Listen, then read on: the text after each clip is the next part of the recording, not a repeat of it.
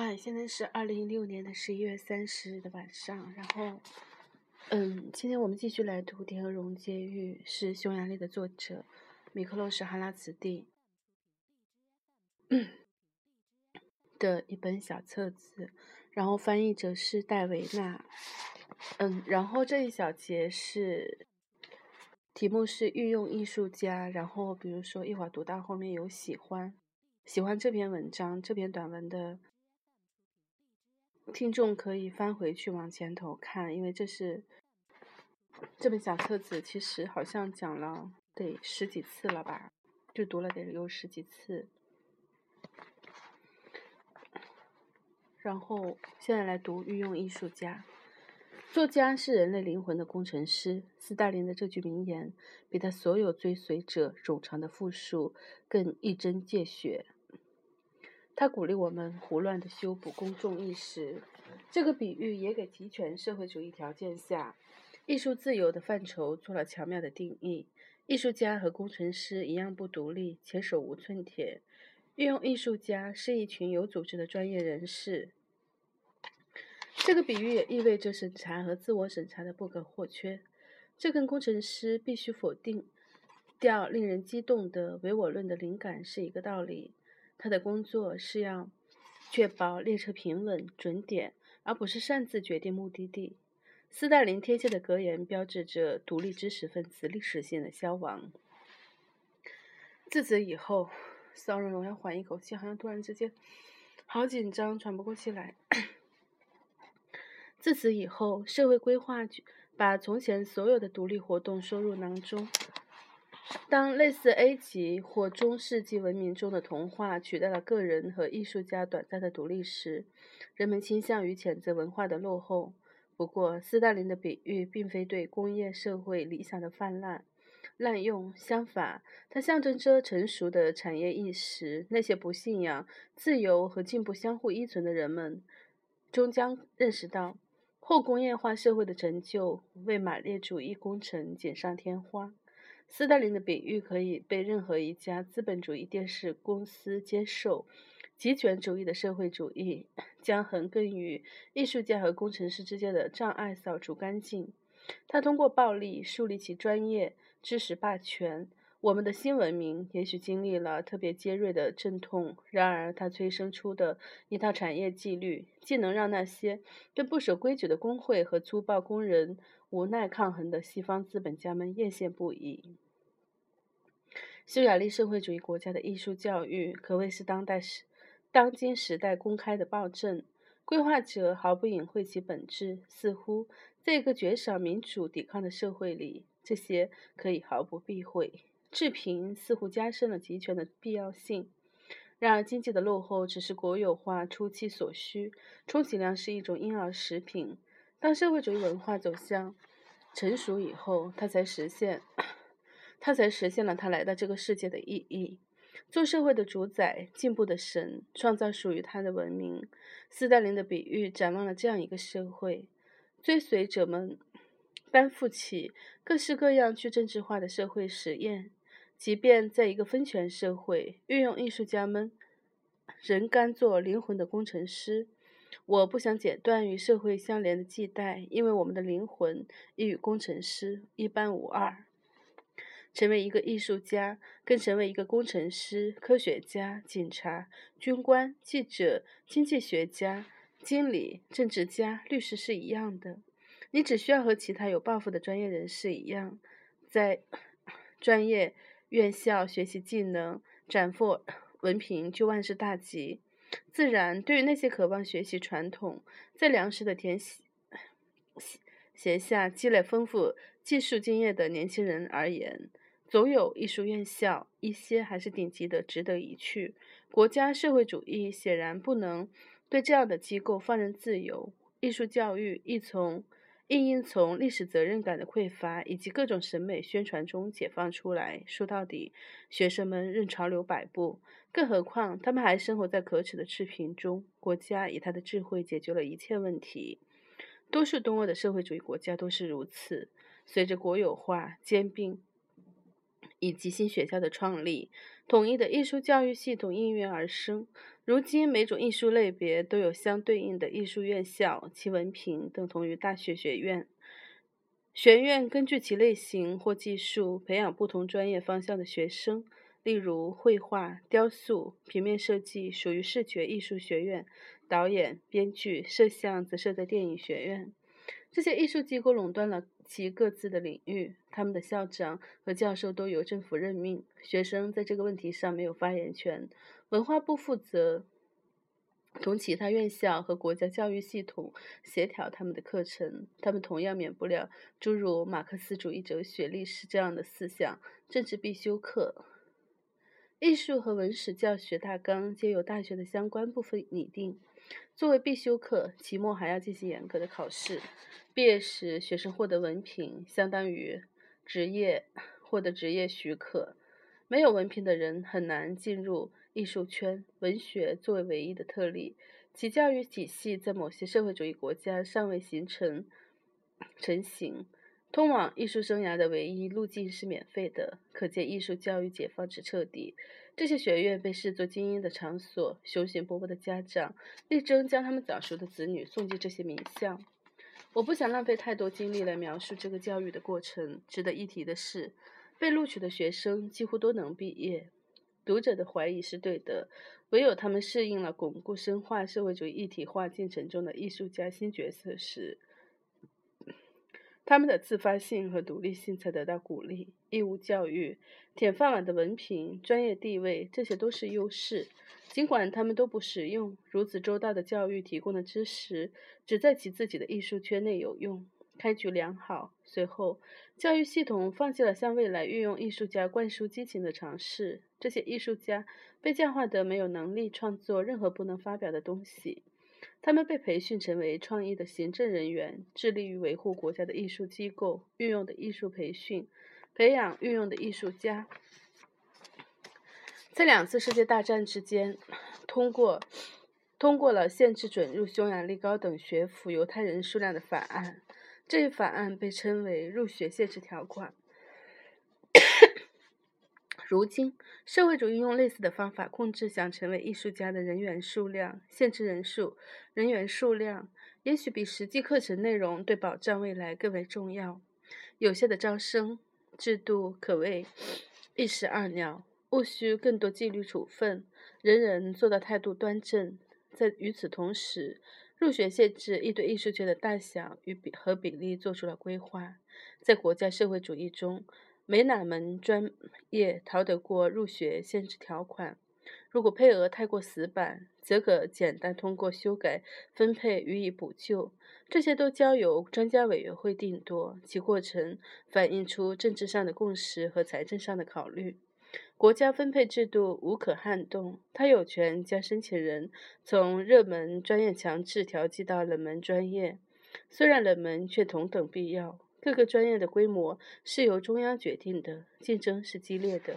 申请者明白，国家规定强制每一个公民上岗就业，没有人可以拒绝工作，即便分配到工的工作并非他的第一志愿。不要错误地认为，入学限制条款对专业人士产生了不利影响。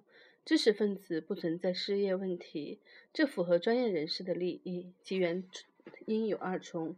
一方面，教育的过剩会引发对毕业生作为人民代表身份的质疑，破坏他们作为领袖、教育者和规划者的特权。更危险的是，颠覆国家与公共利益一致的命题。另一方面，这种过剩是偶然的，专业是不确定的，行为是不负责任的。独立的知识界或许可能做出此种选择，而对于组织化的知识界而言，把自己建构成一个拥有固定成员的封闭车间，显然更为有利。入学限制条款确保每一批知识分子都能在国家行政管理中保有一席之地。知识分子与行政机关互惠共赢，齐头并进。入学限制条款亦加强了新文明共识的维护者的威信。与此同时，一以贯之的招生政策许诺了毕业生一个安全的未来。日后打算从教的学生。期易获得这种确定性。学生入学的学生人数的分配与任何有鉴赏力的才华概念无关。相反，才子才女的定义变为某一年少数几个被录取的学生。比纯粹的天赋更重要的是他们对教育的适应性。他不可以表现出太多原则、与众不同或者勇勇气。他的知识必须符合官方文化。政治上，他必须是中性的，起码不是狂热者。当然，亦不能天真疏远。只有当一个人表现出这些特征时，他才能通过名额有限的竞争激烈的考试。即便在学校，才华也不意味着单纯的创造力。它包括一个人对运用文化的认可。在激烈的竞争中，这些人将不再一意孤行地认为是才华使他们成为艺术家。他们会露骨地宣称自己已经准备好了学习任何与专业无关的东西。国家用事业让他们就范。叛逆和平庸之间没有，也不可能有正确的区分正式的区分。在国家眼中，他们创作艺术的愿望仅仅是纯粹的主观意愿。到头来，这些都算不上叫人头疼，根本就没有什么棘手的申请人。这些公立中学毕业出来的生源，已然完成了文化上的同质化。多数学生迫不及待地想要成为御用艺术家，剩下的工作。就是从他们当中挑选出最棒的。人数的限制，连同定义人才的权利，有助于形成精英意识，而精英主义是高等教育的基础。淘汰者众多，少数被录取的幸运儿也越有名望。学生们认为限制人数的招生政策是公平的，他们还通过遴选人才的必要性予以佐证。这一政策于是乎成为了针对学生抗议的天然防护措施。毕业之际，我们才认识到入学限制条款对我们的益处。的确，我们最初主要 是被不合格的恐惧所驱动，害怕让家长和自己失望，于是我们避免冲突。运用习得的正确方法，进行与学生身份相合意的创新，并建立起领导机构间的人脉关系。临到毕业的时候，此种规训的意义凸显。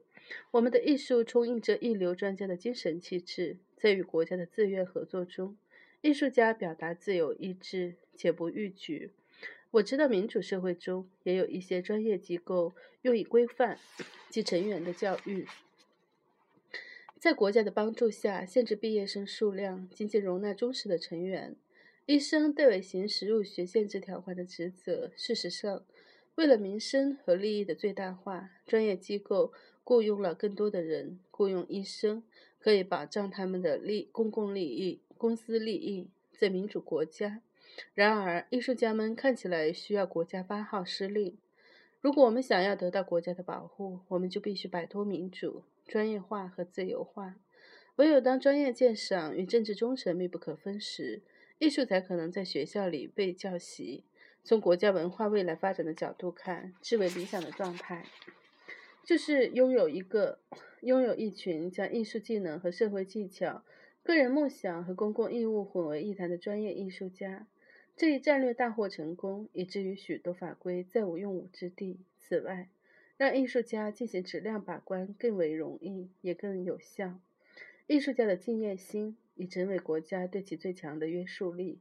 在后斯大林时期，同质化艺术家们迅速反对任何与运用文化不合的道德，就像行为行贿，就像行贿防御所有的外来者，对国家公然抵抗被视作专业薄弱。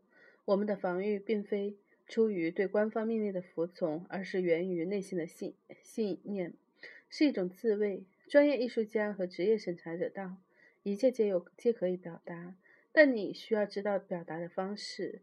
那些不具备建设性的社会批评和不值得尊重的创新，都谈不上艺术。非艺术也不再是敌对的颠覆，并无恶意的政治错误，仅被看作是专业上的不成熟。诚如我们挚爱的阿策尔最近所言。”我们并不要求不同看法和不同艺术形态的艺术家们放弃自己的信念，不加批判地加入到我们的阵营，亦不想对握手的方式、房间的装修、知觉感受、何为喜、何为忧等做出种种规定。匈牙利诚实的公民值得尊重，即便他是别人口中的有不同想法的人。然而，真正的艺术实践只能在有意义、有价值的艺术中得到体现。二十世纪五十年代中期动荡过后的自由化浪潮中，出现了三种不同类别的艺术：被禁止的艺术、被容忍的艺术、被支持的艺术。这样的分类一点也不比资本主资本主义制度下的滞销的、非盈利的和畅销的分类更为政治化。此种分类仅关乎质量和成就。某些情况下，分类也可能存在不公。然而，作为专家，艺术家们没法用不满掩盖他们的失败。除了少数例外，大部分抱怨压迫和审查的人都有自己的懒惰、勤奋工作和天资英才，而不是抱怨，将会把我们的作品从被禁止变为被容忍，甚至成为被支持的艺术。业余爱好者，千万不要忽视那些业余爱好者。倘若大学学位所要求的专业水平高度已然构成阻碍业余爱好者涉足艺术圈的主要障碍，那么艺术的公众教育角色更难以维系。针对那些那些将艺术作为爱好的人群，存在大量的规章条例。自然，只有获得执照，才可以当业余的爱好者。中央办公室负责派发此类许可，安排演出展览，规范经营收入。私人演出，无论在室内或街头，都一律禁止。人们只能接受授权机构的邀请，独立的业余活动不被许可。个体类型被组织囊括进艺术工作坊。这些工作坊，例如业余美术工作坊的活动，无一不在当地行政中心的批准和监督下进行。这些工作坊乃是本本土文化的监护人，因而禁止参展政治诉求，那是专业人士的特权。业余爱好者们不必着眼于全球社会的效力。如果他们是非政治的，例如魔术师，或自然的，例如用泰笔绘裸体，则再好不过。在一些艺术门类里，监管业余爱好者是专业艺术工作坊的职责。比如，作家们可能在期刊上发表过文章，但直到其出版第一本书，他才不再是业余爱好者。如果没有这样的欢迎仪式，他们通常在发表作品十年甚至二十年后，也还会被认为是年轻的作者。在没有门槛、文凭门槛的领域，“青年”这个词往往被用来形容那些艺术的业余爱好者。有一些地方，例如期刊、电影制片厂，设有专门针对年轻艺术家的特殊的工作坊。这是奇怪的现象，因为年龄特征被官方美学作为一种疾病加以对待。工作坊类似治疗机构。鉴于流传有限，他们当中允许出现较为不负责任的作品。只有当患者完全恢复了健康，才有可能进入成人的工作坊。兴许值得一提的是，存在两种类型的专业艺术家：那些完全靠艺术吃饭的人，跟那些只有专业执照，同时还有工作的人截然不同。然而，不可将后者与业余爱好者混淆，他们的不同之处。不仅仅在于专业执照，形形色色的专业艺术家几乎都受雇于文化工厂，而业余爱好者们则必须在文化机构之外出卖工时。建设社会主义，专业艺术家最常见的职业之一就是担任业余或年轻艺术家工作坊的管理者，在负责培养艺术家成长的同时，也为日后晋升专业工作坊领导打好基础。业余爱好者常常被组织成活动，多数时候是竞赛，这可谓抵消个体发生的最成功方法。竞争活动产生一年一度的示范，连同荣誉和物质嘉奖，最高奖励是上电视。一些业余艺术节会邀请最权威的专业艺术家出席颁奖。当获胜者回归到日常生活，地方当局左邻右舍、同事们都前来祝贺，一些人还被发掘送至专业院校。就要成为真正的运用艺术家。好了，就读到这里。然后就是朋友圈里非常热闹的罗一笑事件。嗯，我好像是沉默的，是因为其实通过这件事情，最应该去做的是每个人，你可以去反观自己，去转发一条消息的。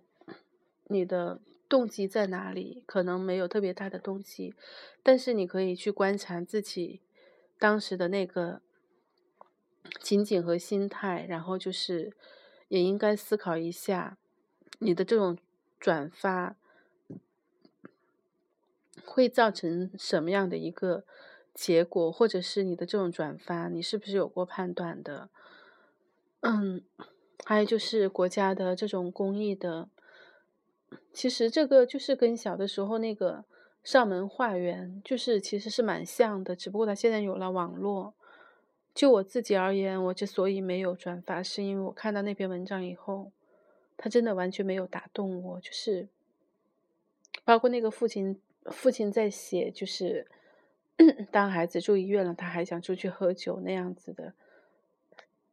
就是我会觉得这是一个作家是是是没有满足我的期待的，所以而且它包括就是跟这个企业相关，就是类似的事情。哦，早上我好像说到了，就是我自己会是给他有一些限定的，而且我当时已经看到好像有十一万个人打赏了，至少每人五块的话，五十五万，倒不是钱的问题，而这件事情本身。它反映的是什么呢？就是我们每一个人，好像有各种各样的文章，然后有各种各样的从各种各样的角度，还有就是也会也算是也不算是一种撕裂吧，就是口水战嘛。大家转发了的，没转发的，有的转发的就说啊，我赶紧删了吧，被骗了。然后有的转发了的，其实被利用了，那也是我一次善意的表达，就是。你你们骂我们是没有道理的，反正就类似的特别多。也有朋友从公益的角度就说明了咱们现在做这个公益的不完善，包括监督，还有这种个人众筹，就是个人的方式，可能最后如果大家是这样无序的话，最后都会被纳入行政监管啊。所以说，很多时候。理性很重要，但也不能全部都是理性。嗯，说了这么多，好像什么也没有说。好吧，就到这里，又二十分钟了。这一节是御用艺术家，然后如果你喜欢，就是这本《天鹅绒监狱》的话，欢迎有时间的话往前听，返回去听。因为我自己是非常的、非常的喜欢这本小册子，而且其实希望更多的人能听到或是去看这本书，然后对自己有一些些的反思。